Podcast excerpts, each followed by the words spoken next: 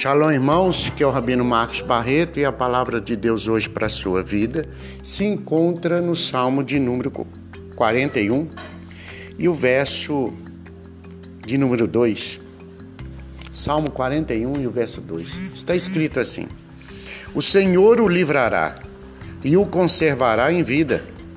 Será abençoado na terra e tu não o entregarás a vontade dos seus inimigos. Veja bem, esta é a palavra logos e transformá-la em rima é o dever de todo ser humano. A Escritura Sagrada diz neste salmo, e o salmista categoricamente ele diz: O Senhor o livrará.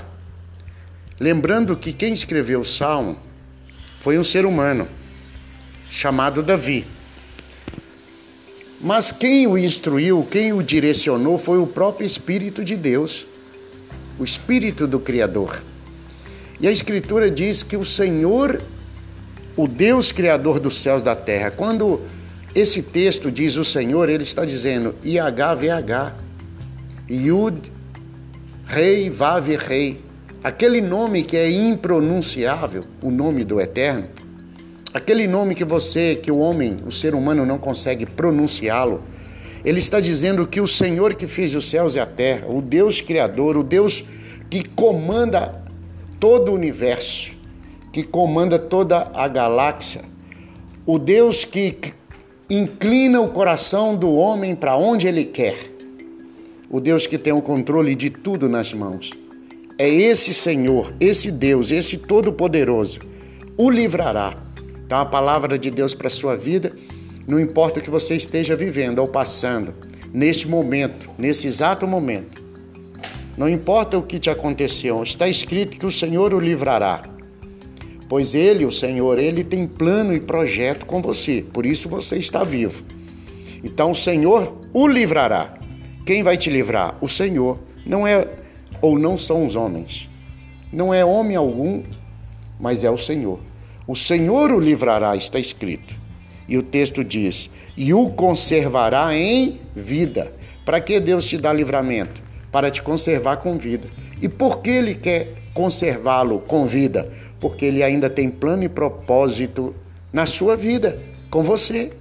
Por isso que seus filhos estão vivos, por isso que a sua casa está de pé. Alguns que servem a Deus têm os seus filhos envolvidos com bebidas, drogas, é, com tráfico, envolvidos em tantas coisas ruins e erradas, segundo a Escritura. Mas por que o Senhor ainda os conserva com vida? Porque o Senhor ainda tem projeto neles, naquelas vidas. Então a nossa oração é que o Senhor continue tendo projeto e que o Senhor possa dar livramento e que o Senhor possa salvar, ele possa vir trazendo a vida eterna e a salvação sobre a tua vida, a tua casa. E o texto diz: "E conservará você com vida, e você será abençoado na terra". Estar vivo já está abençoado. O fato de você viver é a misericórdia do Senhor que está sobre ti. Então agradeça ao Eterno nesse dia, agradeça ao Deus soberano, Criador dos céus e da terra, que você está vivo, que a tua casa está viva que você está de pé e que o Senhor tem plano e projeto com você e mais do que isso, ele vai te abençoar. Então tome posse dessa palavra e a partir de hoje para frente, guarde o seu coração, conserva ele no Senhor e o Senhor te abençoará todos os dias da sua vida. Essa é a minha palavra para você, essa é a palavra de Deus para sua vida. Deus te abençoe e te dê um bom dia. Shalom e fique em paz. Tchau, tchau.